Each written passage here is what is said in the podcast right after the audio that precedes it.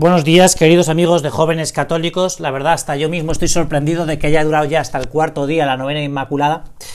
Y hoy no habrá el podcast de las meditaciones habituales de los lunes, sino que la unimos con la novena, ¿no?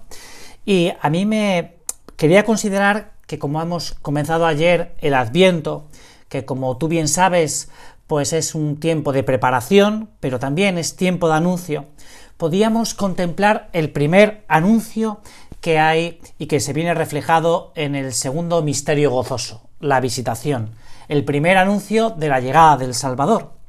Como tú bien sabes, como habrás leído muchas veces en el Evangelio de San Lucas, pues Gabriel le comunica a María que su prima, su prima Isabel, se ha quedado embarazada de una manera milagrosa y María coge e inmediatamente se va a Icarín a ver a su prima Isabel. Allí Isabel, cuando, cuando pues viene a recibir a su prima María, pues exclama, después de haberse llenado de Espíritu Santo, estas palabras que es el primer anuncio de la salvación. Bendita tú entre las mujeres y bendito es el fruto de tu seno. Ante el primer anuncio de que llega la salvación, de que lleva el Redentor, María le podría haber dicho a su prima, prima, prima, cállate, ¿no? Cállate, que de esto no se puede enterar nadie que me da vergüenza que se sepa que voy a ser la madre de Dios. Podría haber sido así, ¿no? Porque como dijimos ayer, pues para María era una cierta deshonra lo de haberse quedado embarazada siendo madre soltera. Cállate, prima, cállate, que esto es mejor que no se sepa. Mira, hace muchos años, un compañero de clase que se acaba de incorporar una institución de la vida de la iglesia, pues empezó a cambiar sus hábitos, es decir, empezó a ir a misa todos los días. Y en un determinado momento otro compañero de clase eh, se lo cogió aparte y le dijo, oye, mira, tú te has hecho de estos, ¿no? Y entonces este eh, se puso un poco rojo y entonces le dijo, no, no, no, no, no, no. ¿Qué va, tío? ¿Qué va? Yo de esos no soy. Yo de esos no soy. ¿Por qué nos avergonzamos de ser hijos de Dios. ¿Por qué al salir por las puertas de la iglesia los domingos me olvido de lo más grande que yo tengo, que es ser hijo del mejor de los padres? Mira, el filósofo Celso, en los primeros años del cristianismo, acusaba a los cristianos de aprovecharse de su profesión. Les decía a esos zapateros, maestros y lavanderos que sembraban en la sociedad la semilla del Evangelio. Hoy no faltan ejemplos como, como esos zapateros, como esos lavanderos, como esos, maestros. Mira, te voy a contar eh, un ejemplo de estos. Es de Pilar, a la que yo conocí hace ya muchos años en Madrid y que ya de, de niña quería ser una buena matrona y que el pasado jueves me escribía un testimonio por si lo podíamos publicar en la página web, como así ha sido, ¿no? Ella está trabajando en el servicio de salud de la comunidad autónoma de las Islas Baleares y el pasado jueves le entró una chica de 24 años, inmigrante, eh, madre soltera, como se va a comprobar, que al entrar en la consulta le entrega un papel. Le dice, estoy embarazada y quiero abortar. Claro, en esos momentos, en esos momentos se produce un momento de tensión y esta chica se pone a llorar, ¿no? Entonces Pilar, que es una muy buena cristiana, la mira a los ojos y le dice, tú no quieres abortar. Y entonces esta chica se para, ¿no? Para de llorar y entre, entre esas pocas lágrimas que ya le quedan, le dice, mira, Trabajo por la noche sirviendo copas en un local, en una coctelería. Y me acaban de hacer fija. Pero cuando huelo las copas, vomito. ¿Qué ha pasado? Que he dejado el trabajo. He dejado el trabajo intentando buscar un trabajo mejor para poder seguir con el embarazo. Y he encontrado uno. He encontrado uno muy bueno, que me permitía pues poder continuar con el embarazo, ser madre y, poder trabajar y poder pues mantener a mi hijo, a mi hija, ¿no? Pero ¿qué ha pasado? Que cuando le he dicho al jefe que quería que quería, que, que me he quedado embarazada y que quería trabajar, me ha dicho que no. Que su mujer ya ha abortado dos veces y que si yo le traigo el justificante del aborto, pues sí que me hace fija. Pero que si no, en este sitio yo no puedo trabajar. Pilar se queda parada ante el relato de esta heroína del silencio, como es, y le dice, si tuvieras una salida, aunque fuera mínima, ¿qué harías? Bueno, terminó la consulta, sale por la puerta esta mujer y al salir se da media vuelta, se vuelve para atrás y le dice, ¿te puedo dar un abrazo?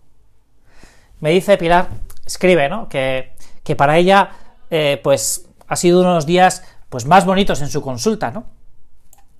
Y es que nosotros, ¿de qué nos avergonzamos, no?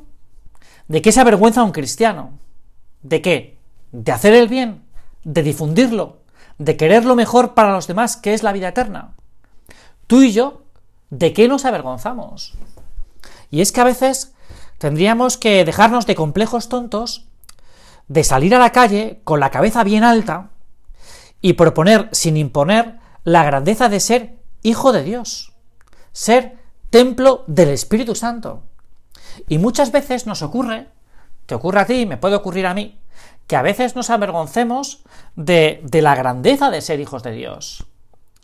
Hay un momento en que San José María, en el que un chico que va por la calle y que, que ha descubierto la grandeza de ser hijo de Dios, dice, me siento orgulloso por dentro, orgulloso por dentro de ser hijo de Dios.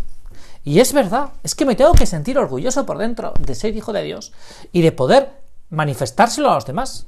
Si nosotros lo único que queremos los cristianos es que la gente sea buena, que viva la caridad, que no mienta, que no robe, que, oye, que se comporte bien, que no insulte, que no maltrate, que queramos a los demás como queremos que nos quera, que seamos queridos por nosotros mismos. Si al final esto es el, el, décimo mandamiento, ¿no? Este mandamiento que el Señor, todo se resume en dos, amarás a Dios sobre todas las cosas y al prójimo como a ti mismo. Solo queremos esto. Por tanto, ¿por qué vamos a tener miedo a proclamar, como quería el Papa Juan Pablo II, pues la civilización, la civilización del amor? ¿Por qué vamos a tener vergüenza de decir a la gente que, oye, que tú puedes amar más, que puedes querer más, que, que puedes, oye, superar esa dificultad? Que al revés, ¿no? Tenemos que sentirnos, pues, muy orgullosos de, de poder conocer y amar la verdad, que es Jesucristo. Yo soy el camino, la verdad y la vida, ¿no? Y esto creo que nos hace, nos hace muy grandes, nos hace muy grandes a los cristianos, porque no es un don que tengamos porque por nosotros mismos, sino porque lo hemos recibido, porque lo hemos recibido del Señor. Mira si, si es bonito al final en el encuentro de María con su prima Santa Isabel, que cuando termina el diálogo, cuando Isabel pues le ha hecho la saludación y, y ha hecho este primer anuncio, María no se retrae. María lo que dice es esas palabras del Magnificat, ¿no? Proclama mi alma las grandezas del Señor. Proclama mi, alma las grandezas del Señor. Lo que ha hecho con nosotros, ¿no? Y esto es lo que hace la María, exclamando, ¿no? Exclamando. Pues sí, yo soy la madre del Señor. Yo soy eh, la madre de ella, la madre de Jesús, ¿no? La madre del Salvador.